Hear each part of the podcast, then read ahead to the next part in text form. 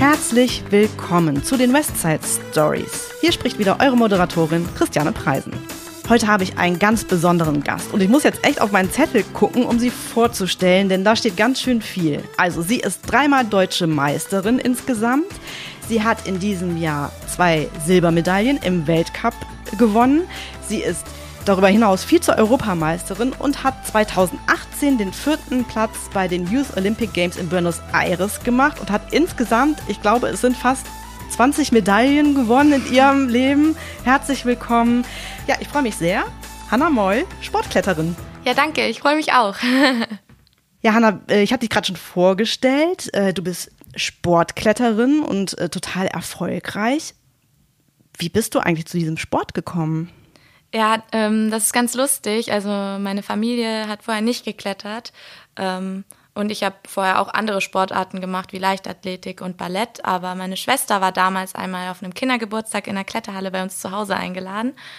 Und ähm, das hat ihr so viel Spaß gemacht, dass sie danach direkt angefangen hat mit Klettern in der Kindergruppe. Da war ich aber noch zu jung.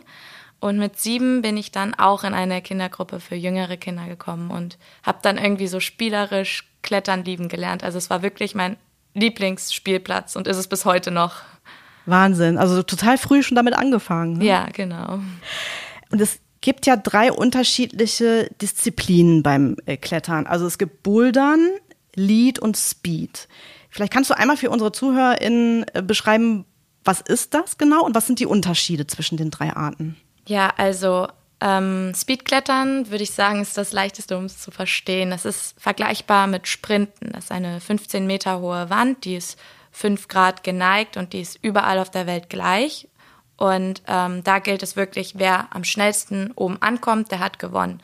Äh, das ist wie K.O.-Runde. Und Bouldern, das ist Klettern auf Absprunghöhe. Man ist nicht gesichert und fällt auf dicke Weichbodenmatten. Ähm, das sind bis zu fünfeinhalb Metern. Und da geht es wirklich um Schwierigkeit. Also da gilt es, ein Problem zu lösen und auch bis ganz oben zu kommen. Und Liedklettern, das ist, da geht es auch nach Schwierigkeit. Ähm, das aber allerdings gesichert, es geht bis zu 18 Meter Höhe und da ist wirklich, wer am höchsten kommt, im besten Fall der Topgriff, der letzte Griff der Route, der hat gewonnen. Und was ist deine Lieblingsdisziplin aus den dreien?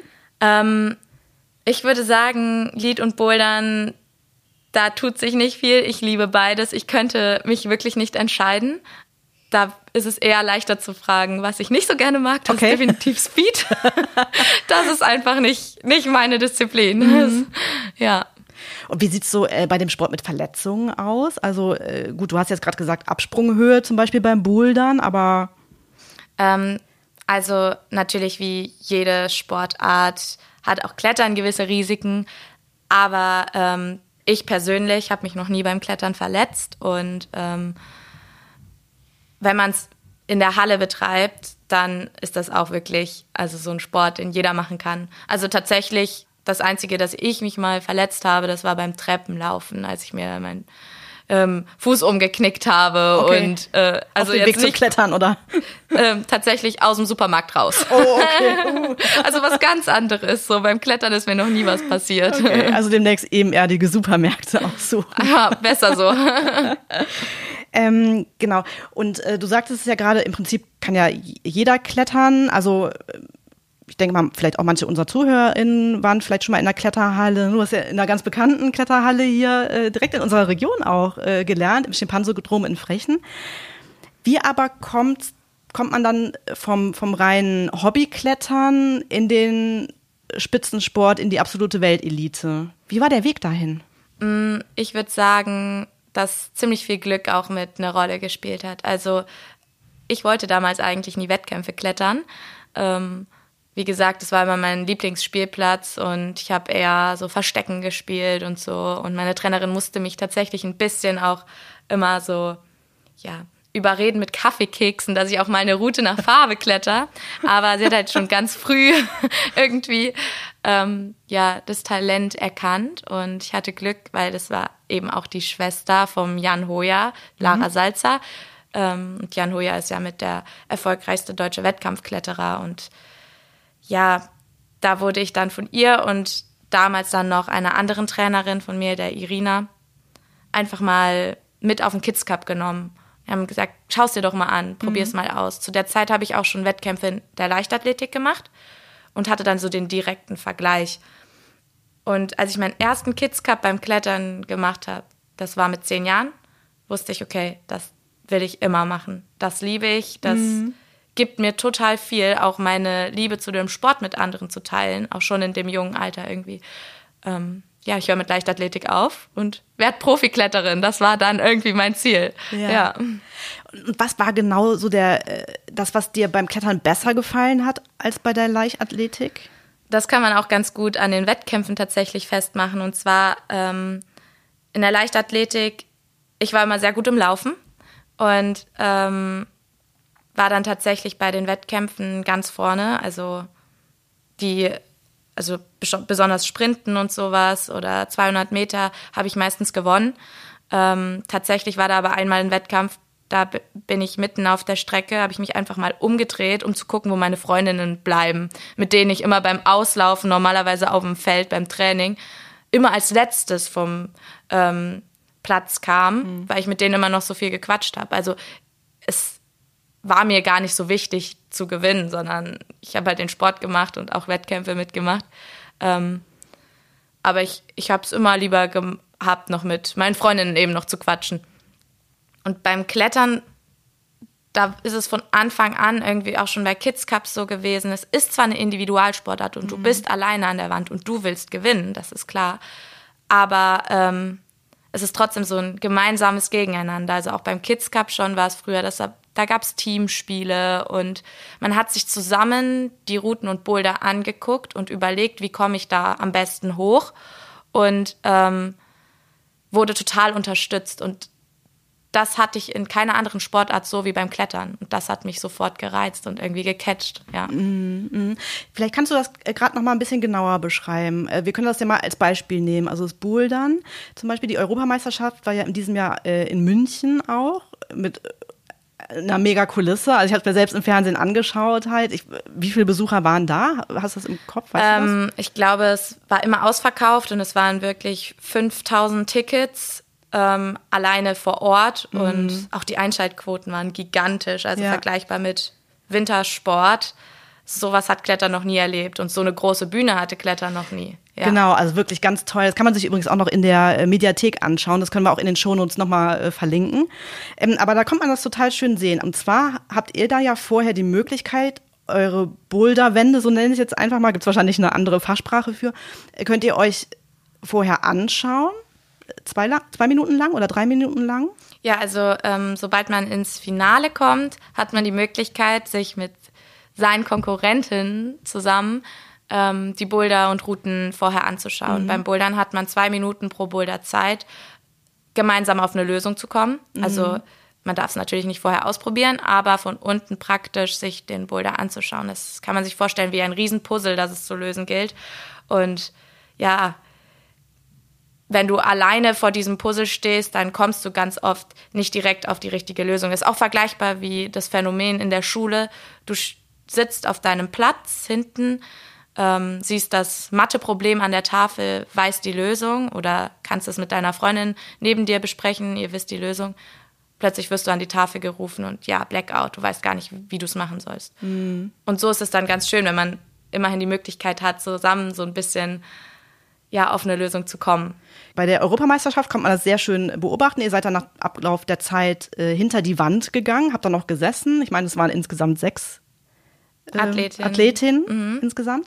Und habt euch dann darüber unterhalten und euch auch Tipps gegeben, wo man greifen kann. Also man konnte es so richtig schön beobachten, ne, dass ihr euch darüber unterhalten habt. Und das fand ich so äh, phänomenal, weil es eigentlich, wie du es eben schon sagtest, eine Einzelsportart ist, ein Wettkampf. Ne? Und man geht ja vielleicht auch mit dem Ziel dahin zu gewinnen, aber trotzdem tauscht man sich über mögliche Lösungen aus. Ja, genau. Das ist sehr schön an unserer Sportart, würde ich sagen, weil das ist auch etwas, was unsere Sportart von anderen Sportarten, glaube ich, ähm, ja, unterscheidet. Eben dieses, wie ich es so gerne beschreibe, dieses gemeinsame Gegeneinander. Also natürlich bist du am Ende ganz alleine an der Wand und es geht darum, dass du oben ankommst. Und natürlich möchte jeder für sich selber gewinnen. Aber ähm, der Weg dahin da bist du nicht ganz alleine. Mhm. Also, und das ist irgendwie ganz schön. Ähm, das sollte man vielleicht auch noch hinzufügen, dass man wirklich diese Boulder und Routen vor dem Wettkampf nie vorher einmal getestet hat oder so. Also mhm. immer neue Probleme, mhm. neue Griffe ähm, und man weiß nicht, was auf einen zukommt. Und ähm, deswegen macht es auch dann so viel Sinn, tatsächlich diese zwei Minuten zu haben, mit anderen drüber zu reden. Und ja, das hoffe ich auch, dass das dem Klettern irgendwie ganz, ganz lange ja, erhalten bleibt. Mhm. Welches war denn dein bisheriger Lieblingswettkampf oder dein schönster Wettkampf? Ähm, tatsächlich dieses Jahr der Boulder-Weltcup in Brixen. Das war mein allererstes Finale in einem Weltcup und auch meine erste Medaille. Und alles da war super toll. Also von der Atmosphäre, der Wettkampf, also nicht nur der Erfolg an sich mhm. War überwältigend und irgendwie, dass ich mir da einen Traum erfüllt habe, das war, das war genial. Aber die Atmosphäre da war so familiär und dennoch extrem ja, pushend. Also alle haben alle gegenseitig angefeuert. Ähm, und es war wirklich wie eine große Party. Und selbst wenn ich mich jetzt dran zurückerinnere, ist es immer noch wie so ein Traum irgendwie. Mhm. Das war wirklich was ganz, ganz Besonderes und ich habe es wirklich bis ins Äußerste genossen. Und ich weiß nicht, also vom Nägellackieren, vorm Wettkampf, Eisessen zwischen den Runden, bis dann nachher auf dem Treppchen zu, also stehen zu können. Alles hat irgendwie gestimmt. Und ja. das war wirklich was ganz, ganz Besonderes. Und da werde ich mich, glaube ich, immer mit einem Riesenstrahlen im Gesicht dran zurückerinnern können. Das, sieht man auch gerade sehr gut. Und auf jeden Fall nochmal ganz, ganz herzlichen Glückwunsch zu der Medaille. Dankeschön. Hanna, wenn man äh, Zeitungsartikel über dich findet, steht da meistens in der Überschrift schon direkt irgendwas mit Olympia-Hoffnung. Setzt einen sowas nicht total unter Druck? Ähm, tatsächlich werde ich das häufiger gefragt und ich empfinde keinerlei Druck bei der ganzen Sache, weil ich habe meine Sicht auf Wettkampfklettern ähm, ein bisschen geändert dieses Jahr, würde ich sagen. Ich weiß ganz genau, wofür ich das mache, weil ich liebe diesen Sport einfach. Und ich liebe es, meine Liebe zu diesem Sport mit anderen Menschen zu teilen. Und diese Bühne bekomme ich beim Wettkampfklettern. Also ich habe auch nicht das Gefühl, wenn ich im Wettkampf stehe, im Finale, und ich werde angefeuert, dass die Men Menschen mich anjubeln oder so, mhm. sondern wir feiern das zusammen. Also wenn ich am Topgriff hänge, mich umdrehe und die ganze Menge schreit, dann jubel ich mit denen zusammen und wir feiern das zusammen. Wir feiern zusammen, wie geil Klettern ist. Und ähm, ja, natürlich ähm, habe ich Ziele, mhm. und, die ich erreichen möchte. Und dafür tue ich alles. Und ähm, ich hänge mich wirklich total da rein. Aber diese Gewissheit, dass diese Liebe für diesen Sport mir immer bleiben wird, nimmt mir den Druck. Und mhm. damit kann ich ähm, ja eigentlich ganz weit gehen. Also ich begrenze mich gar nicht. Ich setze mir keine Limits, ähm, sondern ja, versuche einfach das zu tun, was ich am besten kann und einfach den kompletten Weg zu genießen. Und ja, dann weiß ich, dass es laufen wird. Hm. Weil ich alles dafür tue und weil ich es einfach extrem liebe. Wann könnte man dich das nächste Mal sehen bei einem Wettkampf? Ähm, momentan ist jetzt gerade Wettkampfpause. Also der letzte Wettkampf war die deutsche Meisterschaft diesen Jahres und ähm, ja, die Saison geht erst Ende April nächsten Jahres wieder los. Ähm, das ist aber eine ganz wichtige Saison, deswegen ist das Wintertraining jetzt auch ganz wichtig, weil mein großes Langzeitziel und mein größter Traum ist ja die Teilnahme an den großen Olympischen Spielen. Mhm. Das wäre dann 2024 in Paris und nächstes Jahr startet die Qualifikation dafür. Mhm. Und da wird dann jetzt ordentlich trainiert. Und wir drücken da jetzt schon mal ganz fest die Daumen für. Dankeschön. Hanna, du hast es eben äh, schon beschrieben. Äh, klar, ihr steht als Athletin alleine an der Matte oder auf der Matte und ähm, sprecht aber untereinander drüber über die äh, beste Lösung, aber du hast halt auch drumherum noch einige ähm, Menschen, die dich unterstützen. Und jetzt schlagen wir den Bogen zu uns, weil Du wirst unterstützt auch von dem äh, Olympiastützpunkt NRW Rheinland. Und Rewe ist der offizielle Ernährungspartner des Olympiastützpunktes seit äh, Anfang 2021 und darüber haben wir dich auch kennengelernt. Ja, richtig, genau. Was genau machen die denn eigentlich alles? Also der Olympiastützpunkt ist wirklich ein sehr, sehr großer, wichtiger Partner und Unterstützer von uns. Ähm, denn ja, natürlich stehe ich am Ende alleine auf der Matte und muss alleine das Problem bekämpfen, aber den Weg, den bestreite ich ja nicht alleine. Da steckt ganz viel dahinter, was Training angeht, Trainingsoptimierung angeht. Und darunter fällt eben auch ähm, die Unterstützung durch Ernährungsberatung. Dann haben wir die Partnerschaft mit Rewe. Ähm, dann auch Sportpsychologie. Also ich habe einen Sportpsychologen, mit dem ich ganz viel mental arbeite, um mhm. Auch da irgendwie das letzte bisschen rauszuholen. Denn am Ende gewinnt oft nicht der, der physisch am stärksten ist an dem Tag, sondern der eben gerade mental am fittesten ist. Mhm. Und ähm, da bekommen wir ganz, ganz viel Unterstützung. Das ist wirklich sehr wichtig und das ist dann auch der Unterschied, der aus diesem Hobby dann das alles professionell auch macht, auf jeden Fall. Und da bin ich sehr, sehr dankbar, diese Unterstützung haben zu können, denn das war, ist noch nicht lange so im Klettersport. Klettern steckt immer noch in den Kinderschuhen, aber es wird, es wird groß. Hm. Äh, du hast gerade schon äh, angesprochen, also es ist nicht nur die äh, körperliche Fitness, sondern es geht auch äh, um, ja, ich nenne es auch mal mentale Fitness. Äh, was braucht man denn eigentlich noch so als Sportkletterin? Ähm, ja, also natürlich muss man irgendwie ein Ge Bewegungsgefühl besitzen. Und Klettern, würde ich sagen, ist ein Full-Body-Workout. Also jeder, der schon mal geklettert ist, weiß, wie man sich am Tag danach fühlt. Und ähm, natürlich werden die Arme und Hände sehr viel beansprucht, aber auch die Beine und ja, der ganze Bewegungsmechanismus des Körpers. Ähm, dann, wie gesagt, ist es aber auch so ein Problem, das es zu lösen gilt. Also ein Riesenpuzzle, würde ich sagen. Und ähm, man braucht auch Köpfchen definitiv. Also mhm.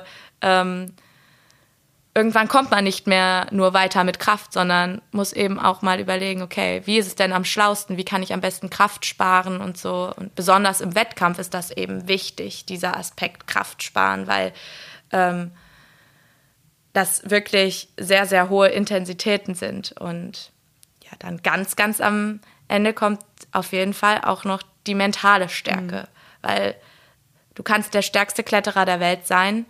Wenn du es nicht schaffst, ähm, 100 Prozent auch mental äh, ja, in der Zone zu sein, das alles abrufen zu können, was du physisch drauf hast, dann bringt es dir nichts, die ganze Kraft oder wie groß dein Bizeps ist, mhm. sondern du musst wirklich auch dann 100 Prozent in dem Moment da sein und präsent sein. Und das erfordert auch Training halt auf mentaler Ebene.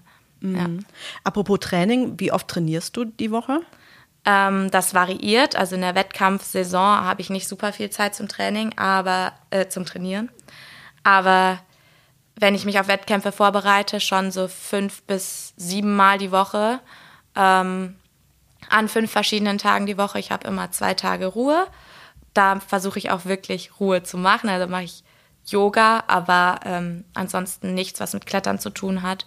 Und die anderen Tage bin ich vier bis fünf Mal an der Wand und habe zwei bis drei Einheiten, die ich eben Krafttraining, Ausgleichstraining, Yoga etc. mache. Genau. Also das füllt schon eine Woche ganz gut aus. Was würdest du denn sagen, wann sollte man mit dem Klettern anfangen, um so weit zu kommen wie du?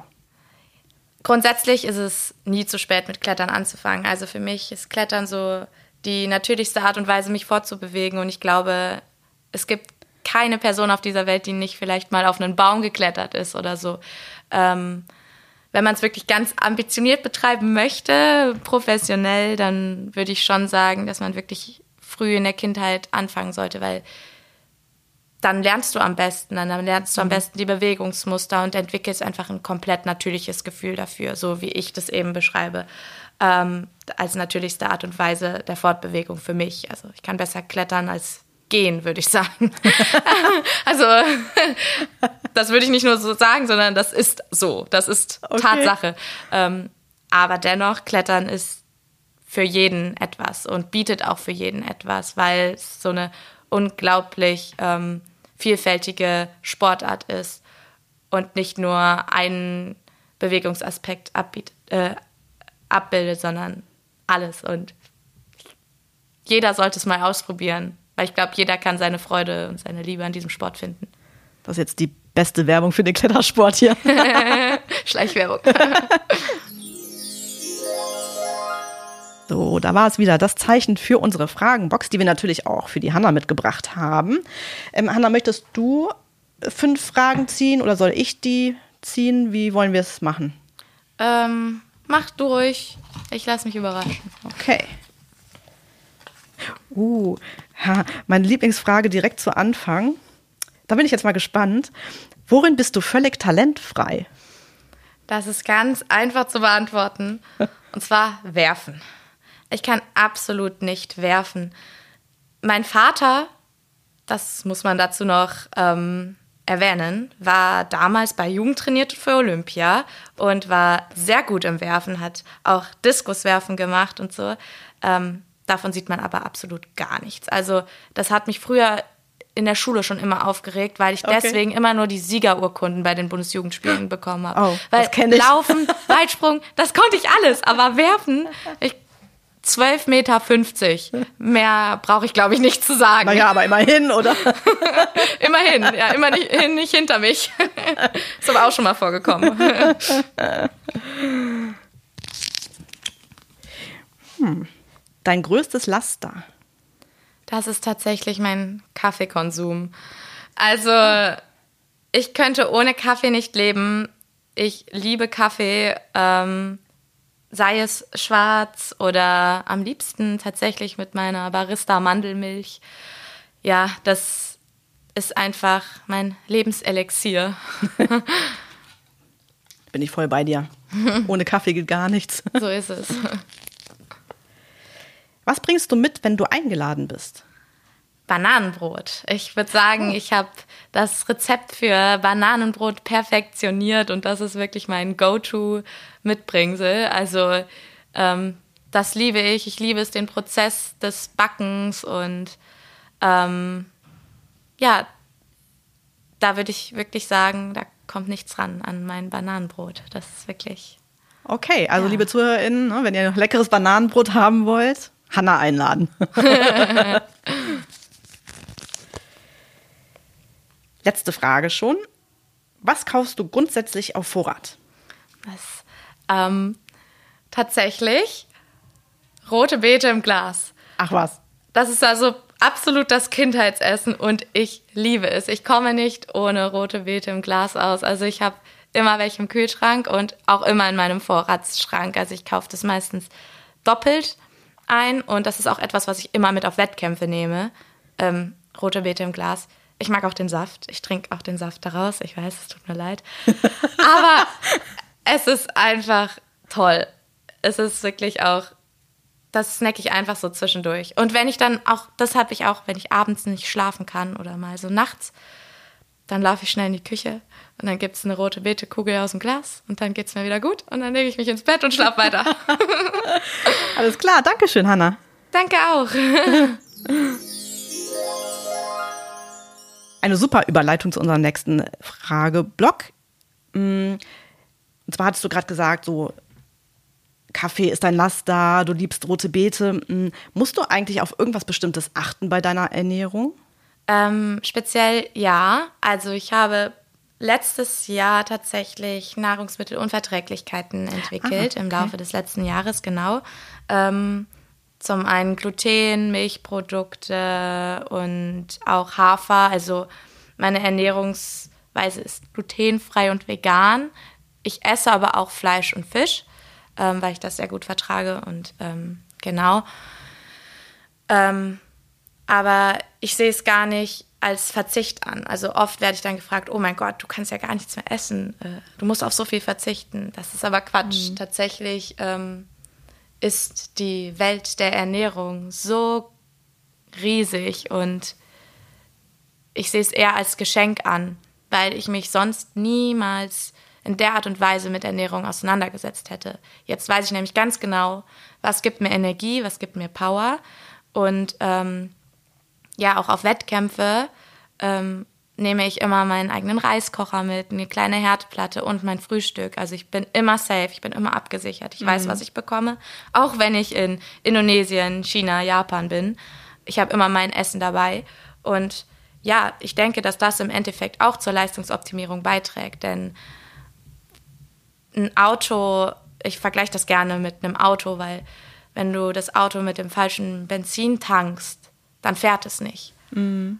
Und ähm, was ist das Lebensmittel oder das Produkt, das dir am meisten Energie gibt? Oder deine Top 3 Lieblingsprodukte? Ähm, ich würde sagen, also einmal mein Frühstück. Ich kann nicht ohne Frühstück aus dem Haus gehen. Das geht gar nicht. Ähm, und am liebsten wirklich ähm, Buchweizenflocken mit Sojajoghurt und gematschter Banane, Apfelmus und dann variiert halt Obst und sowas immer noch drin, Flohsamenschalen. Sehr gut für den Magen und Darm eh grundsätzlich. Sollte man immer dabei haben, würde ich sagen, besonders auf Reisen. Ähm, und ja, was ich, ähm, ich liebe Kartoffeln. Kartoffeln, super, super Kohlenhydrate und verarbeite ich auch einfach super. Und ja, eine Kartoffel ist so vielseitig. Mhm. Kannst du auch wirklich alles mitmachen. Ich glaube, das sind so die ja. wichtigsten Sachen. Musst du in der Wettkampfphase nochmal auf ganz besondere Sachen achten? Also ernährst du dich in dieser Phase dann anders im Vergleich zu der Nicht-Wettkampfphase? Mm, natürlich versuche ich, mich möglichst so zu ernähren, dass ich einfach komplett ähm, ja, genug Kohlenhydrate zu mir nehmen kann und Proteine. Ähm, nehme auch Proteinpulver tatsächlich und so. Ähm, um natürlich Vollgas geben zu können, 100% rausholen zu können. Verzicht auch auf Alkohol größtenteils während der Wettkampfsaison. Ähm, und ja, das mache ich alles einfach der Liebe zu meinem Sport mhm. gegenüber. Deswegen ist das für mich auch kein Verzicht. Wie gesagt, ähm, jetzt, wo die Wettkampfsaison vorbei ist, gehe ich aber auch Party machen. Und da trinke ich auch mein Aperölchen und so. Das auf jeden Fall. Und das gibt es auch während der Wettkampfsaison mhm. mal zum Feiern, definitiv. Aber ähm, ich glaube, durch die Unverträglichkeiten habe ich sehr gut gelernt, auf meinen Körper zu hören und hab, weiß die Warnsignale einzuschätzen, Bauchschmerzen, ähm, Magen, Darm, Probleme oder wenn es dem halt super gut geht. Und ähm, ja, da versuche ich sehr nach Gefühl zu gehen. Und das ist auch einfach extrem individuell. Ähm, da muss wirklich jeder für sich selber, glaube ich, einen Weg finden. Ähm, und ja, diesen Weg habe ich für mich jetzt irgendwie ganz gut entdeckt. Und das, ja, es trägt auch nicht nur irgendwie zum ja, Höchstleistung erbringen im Wettkampf bei, sondern auch mhm. zu einem guten Schlaf und ja auch zu einem guten Wohlbefinden allgemein. Das ist wirklich ein richtig wichtiger Aspekt fürs gesamte Leben, würde ich sagen. Ja. Mhm. Ähm, beschäftigst du dich auch beruflich mit dem Thema Ernährung oder ähm, also äh, ja. machst du das äh, Klettern ist ja wahrscheinlich eher nicht voll beruflich, so vermute ich mal. Ne, Doch, oder? also tatsächlich ähm, Klettern. Ich bin Sportler, also Berufssportlerin mhm. ähm, und Klettern ist da meine Priorität. Und mhm. ich bin super dankbar, dass ich als Profisportlerin, als Profikletterin leben kann. Ähm, dementsprechend setze ich, also ist Ernährung definitiv auch Teil meines Berufs und spielt da auch eine große Rolle. Ähm, ich studiere noch nebenbei soziale mhm. Arbeit, ah, okay. also etwas mhm. ganz anderes. ja, ich liebe Kochen, ich liebe Essen grundsätzlich. Und ich glaube, es ist ganz gut, das gar nicht als meinen Beruf zu haben, sondern mhm. wirklich als so ein ja, Teil meines Lebens. Und ich denke, ja, wir arbeiten alle mit Essen. Also wir haben alle, Essen ist so ein Beruf, glaube ich, von jedem. Und ich glaube, jeder kann sich da sehr gut mal mit auseinandersetzen und schauen, was ihm selber gut tut, weil es eben, wie gesagt, das komplette Leben und die Lebensqualität auch extrem beeinflussen kann. Worauf achtest du denn besonders beim Einkauf von Lebensmitteln? Ähm, tatsächlich habe ich durch die Nahrungsmittelunverträglichkeiten gelernt, beziehungsweise wurde dazu gezwungen, wirklich im Supermarkt auf alle Lebensmittel hinten auf die Zutatenliste zu schauen. Und das hat am Anfang wirklich lange gedauert, ähm, da durchzublicken. Und da habe ich auch gelernt, dass es definitiv hilfreich ist und wichtig ist auch, dass die Zutatenliste hinten nicht zu lang ist. Dadurch kann man sich einfach absichern, dass möglichst natürliche ähm, Zutaten sind, die in dem Lebensmittel drin sind und ähm, gute Zutaten. Und genau, das erleichtert dann auf jeden Fall auch den Durchblick. und ja, auf sowas achte ich dann hauptsächlich, dass eben auch kein Gluten drin ist, keine Milchprodukte mhm. etc. Und dann führt das eh dazu, dass ich sehr, sehr viel frisch einkaufe. Also frisches Obst, frisches mhm. Gemüse, nicht so viele Fertigprodukte. Ja. Hanna, wir sind schon bei unserer letzten Frage. Oh. Mm, ich glaube, wir alle haben schon eine Vermutung. Aber ich würde dich gerne fragen, was wünschst du dir für 2023? Also, ähm, ich würde sagen, tatsächlich 2022 war bisher mein ähm, ja, erfolgreichstes Jahr, was das Klettern angeht und auch alles drumherum. Also ich lebe jetzt ein Jahr schon in meiner Wohnung hm. und ähm, ja, ich lebe, ich kann jetzt vom Klettern leben. Mhm. Ich habe mir Träume erfüllt mit meinen Medaillen im Vize-Europameistertitel und ähm, es ist für mich noch sehr, sehr schwer zu greifen, dass das überhaupt dass man das toppen kann, dass ich das toppen kann. Ich wünsche mir einfach, dass ähm, diese Liebe, die ich zu diesem Sport habe, dass die mir einfach immer bleibt und mich auch im nächsten Jahr immer weiter pusht und antreibt. Und ähm, ja, deswegen, ähm, ich habe keine spezifischen Ziele. Das nächste Jahr wird eins meiner wichtigsten Jahre, weil eben die mhm. Olympia-Quali losgeht und Natürlich ist mein großes Ziel 2024 die Olympiade, das, das zu erreichen, ist mein größter Traum. Ähm, aber ich setze mir keine Limits und ich will einfach das Klettern genießen und alles drumherum mitnehmen und den ganzen Prozess genießen, jeden kleinen Schritt, der mich hoffentlich zu meinem großen Ziel bringt. Und ja, das denke ich, wird ein ganz großes Jahr und ich freue mich schon extrem darauf. Und ja, wie gesagt, ich beschränke mich nicht. Mal schauen, was kommt. genau, mal schauen, was kommt. Wir drücken dir alle ganz, ganz fest die Daumen. Dankeschön. Äh, sowieso ähm, für die Zukunft, aber natürlich auch für die nächste Saison und auch für das, was du dir vornimmst, für die Olympischen Spiele in 2024. Und äh, ja, liebe ZuhörerInnen, wenn ihr ein bisschen mehr über Hannah erfahren möchtet, ich weiß, du bist auch bei Instagram unterwegs. Ja. Mit äh, ganz schön vielen Followern. Sechsstellig ja, sind die, ne? Ja, Wahnsinn. genau. Äh, dort auch äh, unter Hannah Moll einfach zu finden. Ne? Hannah Moll, genau. Super. ja, danke dir. Ja, und wir äh, bedanken uns ganz herzlich bei euch, liebe ZuhörerInnen. Haben euch die Westside Stories gefallen? Dann abonniert uns, folgt uns, klickt aufs Glöckchen, bewertet uns und teilt uns auf Social Media. Ihr findet uns überall da, wo es Podcasts gibt. Wenn ihr Fragen, Anregungen, Themen oder Gästevorschläge habt, dann schreibt einfach eine E-Mail an podcast-west.rewe-group.com. Wir hören uns in zwei Wochen. Ich freue mich drauf.